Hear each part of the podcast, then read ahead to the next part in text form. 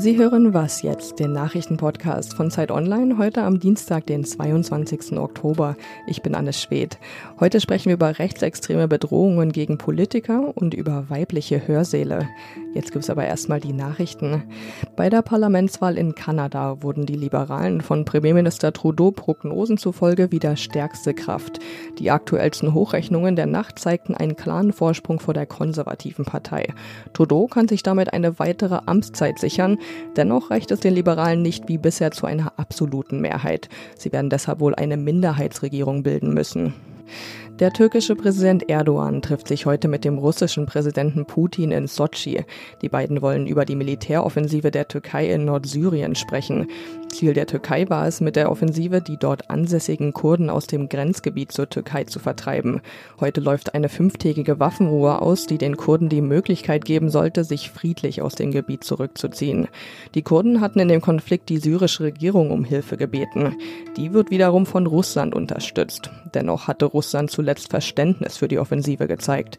Bei dem Gespräch heute soll es darum gehen, ob eine politische Lösung für den Konflikt gefunden werden kann. Redaktionsschluss für diesen Podcast ist 5 Uhr.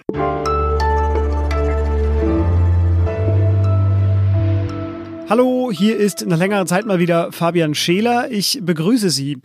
Zunächst eine kleine Korrektur zu den Nachrichten von gestern. Mein Kollege Ole Pflüger hat den Ministerpräsidenten von Sachsen äh, versehentlich Holger Kretschmer äh, genannt und nicht Michael Kretschmer, wie er eigentlich heißt. Holger war, glaube ich, ein Unidozent äh, von Ole. Deshalb die Verwechslung. Äh, er bittet diesen kleinen Fehler zu entschuldigen. Jetzt aber gucken wir nach vorne. Am Ende dieser Woche wählen die Thüringerinnen und Thüringer einen neuen Landtag. Es wird die letzte der drei ostdeutschen Wahlen in diesem Jahr sein.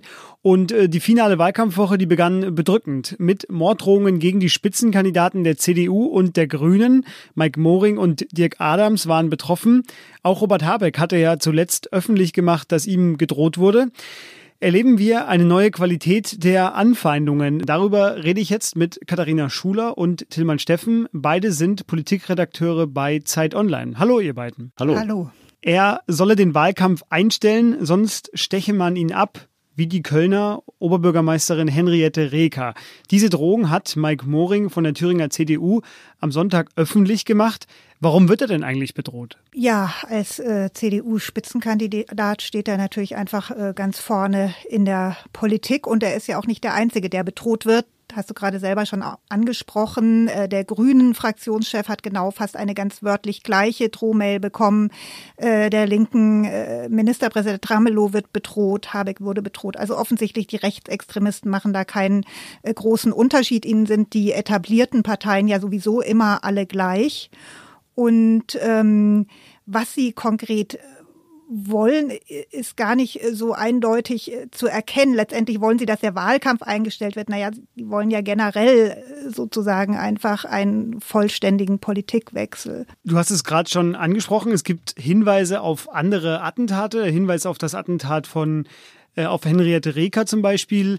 Ähm, der Absender der Drohung hat das auch unterschrieben mit dem Staatsstreichorchester. Also es ist ein Hinweis auf eine Gruppierung. Äh, es gibt auch eine Behauptung, man sei global vernetzt. Ähm, ist das denn ernst zu nehmen? Also kann man davon ausgehen, dass dem auch wirklich so ist, Tillmann?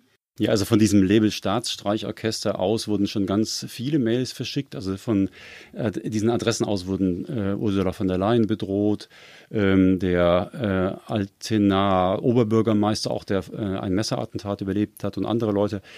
Wir haben dazu mit dem äh, Thüringer Rechtsextremismusforscher Matthias Quent gesprochen und der plädiert ganz klar dafür zu sagen, er sagt ganz klar, ähm, man muss das ernst nehmen, ähm, nicht ignorieren. Er sagt allerdings auch, jeder Politiker soll selbst festlegen, wie er damit umgeht. Ne? Geht er an die Öffentlichkeit oder meldet es nur der Polizei? Diese Leute, die unter dem Label Staatsstreichorchester firmieren, stiften auch Verwirrung. Es gibt zum Beispiel eine Mail, aus der hervorgeht, dass die Drohung an äh, Moring ein Fake gewesen sein soll. Die wurde verschickt äh, von einer etwas anderen Mailadresse. Wir wissen überhaupt nicht, wer da wirklich genau dahinter steckt. Ist es eine Person? Ist es eine Gruppe von Personen?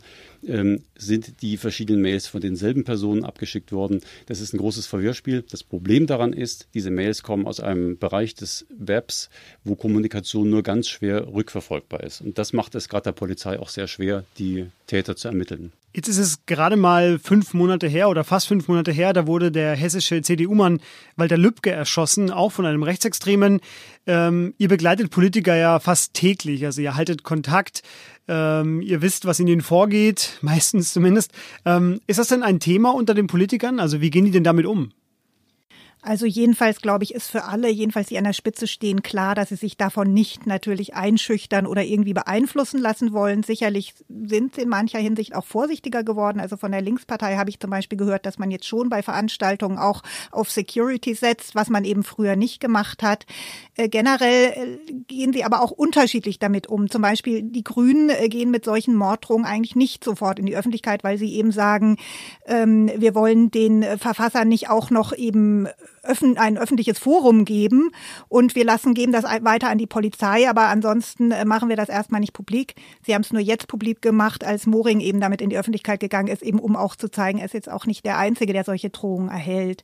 Äh, auch Martin Dulig zum Beispiel hat schon viele, der SPD-Spitzenkandidat aus Sachsen, hat schon viele Morddrohungen erhalten, ist damit eigentlich lange Zeit äh, sehr äh, zurückhaltend umgegangen, auch um seine Familie zu schützen, wie er sagt. Für Moring nun wiederum ist es anders. Also auch die CDU hat mir gesagt, gesagt, Sie haben lange darüber nachgedacht, sollen Sie es öffentlich machen oder nicht. Sie haben auch Angst sozusagen vor dem Vorwurf, Sie wollten da jetzt nur politischen Profit rausschlagen.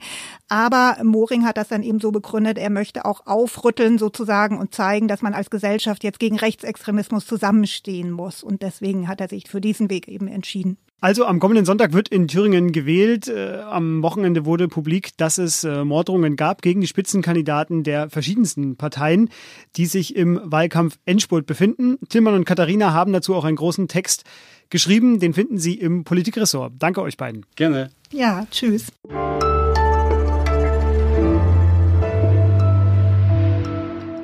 Und sonst so? Ein Ortsvorsteher in Hessen, der von der NPD kommt, ja, Sie erinnern sich vielleicht an diese Nachricht aus dem September. Ortsbeiratsmitglieder von SPD, CDU und FDP hatten einstimmig Stefan Jaksch zum obersten Vertreter in Altenstadt gewählt, was ein, ja, berechtigt großes Echo auslöste damals. Bald schon gab es wieder einen Abwahlantrag, als die Abgeordneten gemerkt haben, was sie da getan haben. Und über den wird heute Abend entschieden. Die neue Kandidatin für den Posten kommt von der CDU und der rechtsextreme Jaksch hatte zudem Morddrohungen erhalten. An seine Garage wurde gesprüht Nazisau Jaksch töten.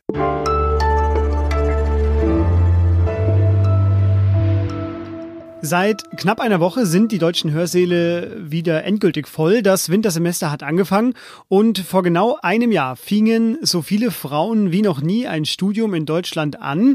Und bei mir ist Amna Franzke, verantwortliche Redakteurin von Zeit Campus Online. Und sie wollte wissen, was studieren eigentlich Frauen, was Männer? Welche Studienfächer entsprechen denn immer noch einem Klischee, welche vielleicht nicht? Und darüber reden wir jetzt, weil Amna die Daten nämlich ausgewertet hat. Hallo Amna, freue mich sehr, dass du da bist. Hallo. Amna, äh, es gibt ja das Klischee, Männer studieren Maschinenbau, Frauen Pädagogik, sage ich jetzt einfach mal. Stimmt das denn noch? Ja, ja und nein, muss man halt am Ende irgendwie sagen, wie so oft bei solchen Fragen. Ähm, wir haben uns ja das Verhältnis von Studienanfängerinnen und Studienanfänger angeschaut und da kann man in bestimmten Fächern natürlich sehen, dass sehr viele Männer im Vergleich zu Frauen Maschinenbau studieren, Verfahrenstechnik studieren. Diese ganzen MINT-Studienfächer sind, was das relative Verhältnis anbelangt, immer noch total den Klischees entsprechend. Genauso ist es auch bei sozialen Berufen. Ähm, es gibt aber auch Fächer, da ist das, da hat sich das verändert. Also da wurde aus einem sogenannten Männerfach in den letzten 20 Jahren Frauenfach. Welche waren das? Also hatte ich das überrascht in einer gewissen Art und Weise? Ja, das hat mich schon überrascht zu sehen. Also vor allem dann auch die Kurven zu sehen. Bei Medizin ist das so, bei Architektur, bei Jura. Da kann man sehen, dass das ja, es sind auch Fächer, die sehr, sehr lange wirklich Männerfächer waren, wo man auch so in diesen Berufen vor allem irgendwie Männer vor Augen hat. Ähm, und das ist, da ist die Realität dann in Unis auf jeden Fall eine andere. Welche Folge hat das denn, wenn ein Studienfach äh, männlich dominiert ist? Sagen wir jetzt mal zum Beispiel, ich glaube in eurem Text ist es äh, Medizin, wo ihr das mal durchdekliniert. Also was sind die Folgen davon? Also bei Medizin ist es total interessant, weil man ähm, sehr, sehr lange wenig wusste über Frauengesundheit. Also Medizin haben vor allem Männer studiert, es haben vor allem Männer geforscht, sehr viele Männer praktiziert.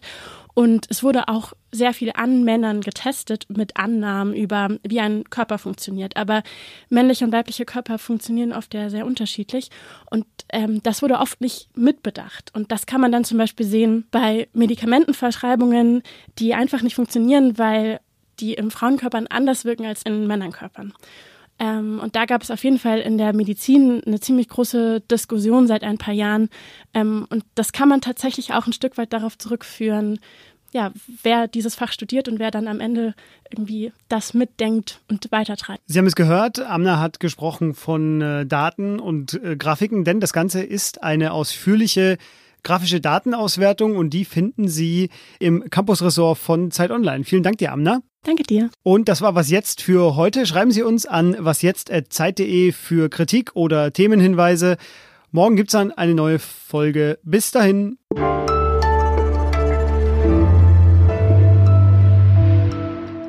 Was hast du eigentlich studiert und hat es dir Spaß gemacht? Äh, Philosophie. Oh. Hat Spaß gemacht. Ja? Ja. Wie lange? 35 Semester? Oder? Ja, ungefähr.